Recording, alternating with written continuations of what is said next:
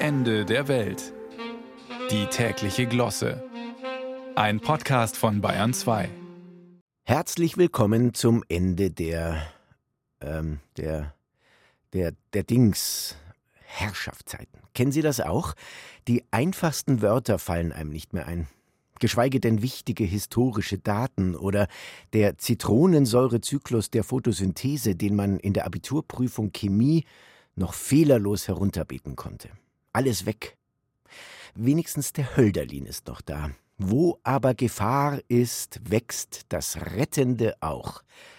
Ja, bald müssen Sie sich keine Sorgen mehr über Gedächtnisverlust und Wissenslücken machen, vorausgesetzt Sie verfügen über eine geeignete Anschlussbuchse im Kopf- oder Nackenbereich. Neuroinformatiker arbeiten eifrig an der Vermessung des menschlichen Gehirns. Nur rund 85 Milliarden miteinander verschaltete Neuronen müssen kartiert werden, dann kann es losgehen. Der Physiker Michio Kaku verspricht, schon im 22. Jahrhundert wird es möglich sein, den Schaltplan unseres Gehirns und damit unsere Erfahrungen und Gefühle, unser Wissen und unser Bewusstsein herunterzuladen und auf einer externen Festplatte abzuspeichern. Das wäre natürlich praktisch. Sie könnten sich nach ihrem Tod einfach auf einen Chip laden lassen und in einem Androidenkörper weiterleben. Sie könnten ihre Erinnerungen durchsuchen wie das Internet mit Google Brain. Und sollte ihre Gedächtnisleistung eines hoffentlich fernen Tages nachlassen, dann haben sie ja immer noch das Backup so viel zur Zukunft. Und wie sieht es in der Gegenwart aus? In der Gegenwart entfallen mir nicht nur die Details des Zitronensäurezyklus, sondern regelmäßig auch die Namen prominenter Schauspieler oder ehemaliger Klassenkameraden.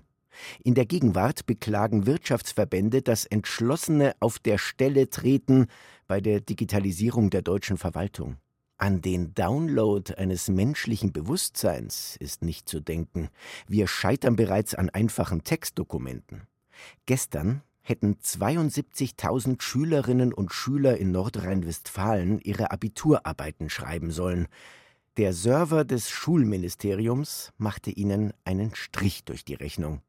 Bis zum Dienstagabend versuchten verzweifelte Lehrerinnen und Lehrer erfolglos, die Prüfungsaufgaben herunterzuladen ob es sich noch lohnt, in neue Ministeriumsserver zu investieren? Schon im 22. Jahrhundert werden in Nordrhein-Westfalen keine Abiturprüfungen mehr nötig sein. Da laden wir einfach den Inhalt von 72.000 Gymnasiastengehirnen runter, lassen sie von einer künstlichen Intelligenz sichten und von einem Algorithmus benoten. Wehe uns, wenn wir dann noch mit Download-Problemen zu kämpfen haben.